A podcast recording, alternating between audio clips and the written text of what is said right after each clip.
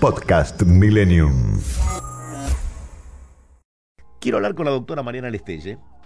Eh, hace mucho que, que, no me encuentro al aire con ella y, va a ser un gusto eh, tenerla aquí en Millennium. Eh, doctora, ¿cómo va? Buen día.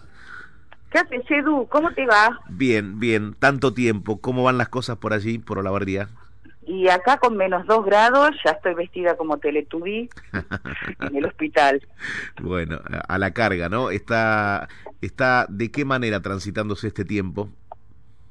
Y mira, yo estoy en un hospital de oncología, sí. o sea, es distinto que los hospitales generales, que siempre se trató, eh, bueno, todo lo que es patología oncológico y tratamientos paliativos de pacientes oncológicos. Uh -huh. Pero por eso también somos más flexibles en el tema de, de las visitas de los familiares y demás, y tenemos que cumplir los protocolos COVID como, como todo el mundo. Uh -huh. Todavía no se puede Así decir que, que ya está ¿no? El tema de la pandemia. No, bajo, bajo ningún punto de vista, y menos si vemos lo que está pasando en el mundo con la variante Delta. Sin dudas, sin dudas. Mariana, quería este consultarte. Nuevo, este nuevo DNU, perdón que te sí, complete, decime. nos da una sensación de falsa libertad con la amenaza de la variante Delta y viendo lo que pasa en el mundo. Sí, es muy Espero cierto. Espero que no nos, ten, no nos tengamos que agarrar la cabeza. Ojalá sea así, ojalá. Eh, Mariana, quería consultarte acerca de un tema que instaló el presidente de la Nación, Alberto Fernández, en, medio de una campaña, pero refiriéndose concretamente a la legalización de la marihuana para uso recreativo. Quien habló en las últimas horas fue el exministro de Salud de la provincia de Buenos Aires, Daniel Goyán, que ahora eh, se presenta como precandidato a diputado nacional por el Frente de Todos y dijo, entre otras cosas, que controladamente se puede hacer un uso recreativo de la marihuana. ¿Qué pensás al respecto? Es simple, hay que cambiar la ley. Una cosa es lo que se dice y otra cosa es lo que se hace. Tenemos una ley vigente que es una ley antigua, del cual mi padre fue uno de los coautores, pero es una ley que creo que es del año, no sé si 87 u 89 en la cual la marihuana es una de las sustancias consideradas ilegales. Entonces, lo que hay que hacer, en vez de hablar, es cambiar la ley, si uno quiere legalizar la marihuana. Si se quiere despenalizar la marihuana, el tema es distinto. Uh -huh. Y es ponernos a, a plantear en cuestiones prácticas. Yo lo escuché el presidente, hablaba del daño del tabaco y hablaba del daño del alcohol, coincido absolutamente con él, pero por ejemplo, para venderle alcohol a alguien, esa persona tiene que ser mayor de edad. Uh -huh. Entonces, ¿en qué marco normativo vamos a encuadrar esta despenalización de la marihuana? Porque si se quiere legalizar, hay que cambiar la ley vigente. Bien. Entonces es un debate que se tiene que dar en el Congreso. Y, y con ese eje. Si se quiere si se quiere despenalizar, como han hecho otros países, por ejemplo, Uruguay, que también la legalizó, pero eh, pusieron contenido, base, eh, eh, una cantidad determinada de tetrahidrocannabinol en eh, la, la, la, droga la legal que uno puede comprar. Sí. Y hay otros países del mundo que no solamente para la marihuana, sino para otras drogas como la cocaína, que eh, siempre la ley no marca penalización del consumo, lo que está penalizada es la tenencia, uh -huh. que lo que han hecho es poner límites de cuál es la cantidad considerada para consumo personal, llamarlo uso recreativo o lo que sea. Uh -huh. Porque una cosa es decir, eh, no, yo compré para abastecerme un mes para uso recreativo y te encontrás con, un, con alguien que lleva 10 kilos de marihuana y otra cosa es encontrarte con alguien que lleva dos porros. Uh -huh. Entonces, todo esto, más allá de las palabras, exige un marco regulatorio, el cual hay que ponerse a pensar. Uh -huh. Ahora, Mariana, ¿controladamente se puede hacer uso recreativo de la marihuana como si se tratara del cigarrillo que se consume eh, y está aceptado o del alcohol? Y depende, depende, depende a qué edad. No es lo mismo fumar marihuana a los 12 años o tomar alcohol a los 12 años o fumar a los 12 años que hacerlo a los 20, a los 30, a los 40 o a los 50. ¿Sigue siendo la droga de inicio? Eh, mira, yo creo que la droga de inicio principal y la que menos controlada tenemos es el alcohol. Mm. Eh, pero no deja de ser eh, una droga. Eh, entonces, cuando vos tenés, el, el cerebro se termina de formar después de los 20 años. La gente en todo lo que es la adolescencia es mucho más impulsiva y cualquier sustancia psicoactiva, sea alcohol, sea marihuana, sea cualquiera, eh, los hace incurrir en conductas de riesgo.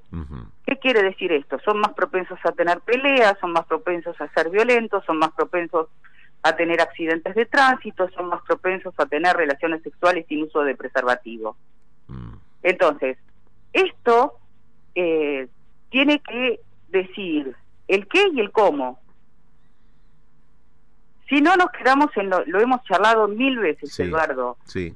Si no, nos quedamos debatiendo en el aire por eh, algunos con, con, postura moralista, eh, otros por, por postura, porque no es lo mismo hablar de la marihuana eh, ahora, con el conocimiento que tenemos de algunas propiedades beneficiosas de la marihuana, que los usos terapéuticos distan del uso fumado de la marihuana. No existe uso terapéutico del porro. Son dos cosas completamente distintas y así vienen a resaltarlo. totalmente diferentes. Entonces, las leyes están para cumplirlas. Entonces, si se quiere cambiar la ley, esto es tarea del Congreso. Entonces, legalizar una sustancia que está dentro de las sustancias prohibidas en el anexo de la ley tiene que ser tratado en el Congreso, si se quiere legalizar. Si se quiere despenalizar, hay que plantear el cómo, no decir despenalizo. ¿Despenalizo para quién? ¿Cómo? ¿Quién la va a vender? Clarito. ¿La van a vender los kioscos, la farmacia? ¿Quién la, eh, eh, los boliches? Eh, entonces, me parece que quedarnos simplemente en el enunciado sin analizar el cómo es insuficiente. Perfecto. ¿Podemos escuchar 40 segundos de Facundo Manes que se refería a la gestión de la pandemia en la provincia de Buenos Aires. Criticaba puntualmente a Goyan, pero me gustaría compartirlo con vos. Dale. Goyan fue ministro de Salud en la provincia de Buenos Aires durante la pandemia y su gestión fue pésima. 53.000 muertos, la mitad de los muertos de COVID en la Argentina en la provincia de Buenos Aires. Hubo un manejo tenso, él generó más estrés a una sociedad que estaba empobreciendo, que se estaba enfermando, eh, con falsos dilemas, con agresiones, con eh, datos estadísticos que no son rigurosos, que no fueron rigurosos. En la provincia de Buenos Aires no se testió, no se rastreó, no se aisló. Y además, el impacto de tanto tiempo sin clases presenciales, un año y medio sin clases presenciales regulares, va a tener décadas. El impacto económico, el impacto educativo y el impacto psicológico eh, del manejo del ministro Goyán va a tener un impacto negativo de décadas. La salud es el bienestar físico y mental. Y tantos meses de cuarentena, esa cuarentena eterna, han hecho un impacto mental, sobre todo en los niños. Los niños tienen ansiedad, miedo. Otra cosa que han hecho es, han manejado la pandemia con miedo, no con más cuidado. El manejo de una pandemia tiene que ser con evidencia científica y llamando a todos los sectores, no desde un sector. Bueno, empezó la campaña, claramente, dijo Facundo Manes, no quiero ser político, eh, pero ya se metió, se metió en, el barro ¿no? de lo que representa la previa a una elección. Facundo, Facundo se tendría que llamar a silencio, porque tiene una causa penal por haber querido hacer pasar por insana a una mujer, por plata. Entonces Facundo se tendría que llamar a, silencio. Mm. Si hay un lugar que creo, con todos, ningún país el manejo de pandemia. A, ver, repetime esto último que se entrecortó.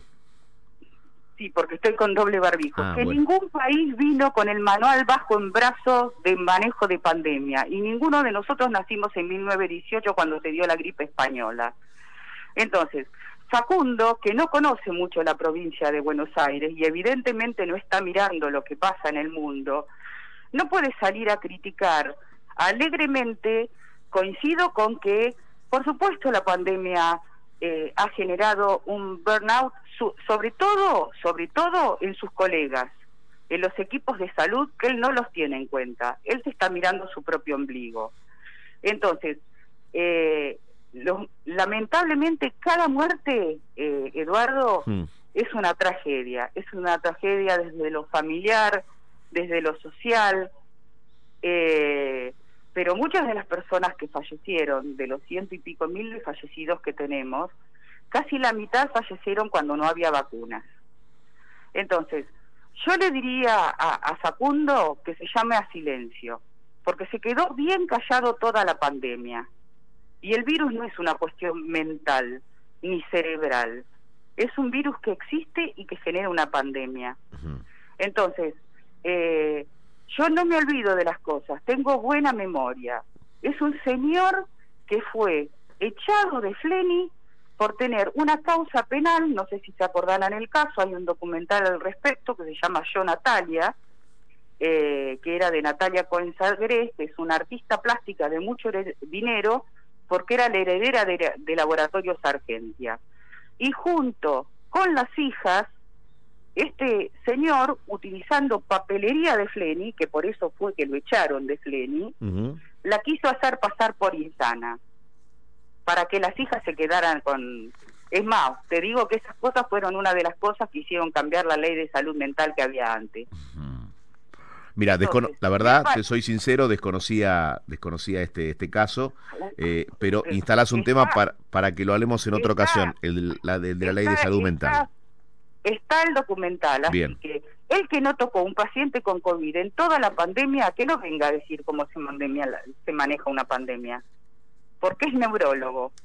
No atendió pacientes con COVID, no intubó pacientes con COVID, no se contagió con, por COVID atendiendo pacientes.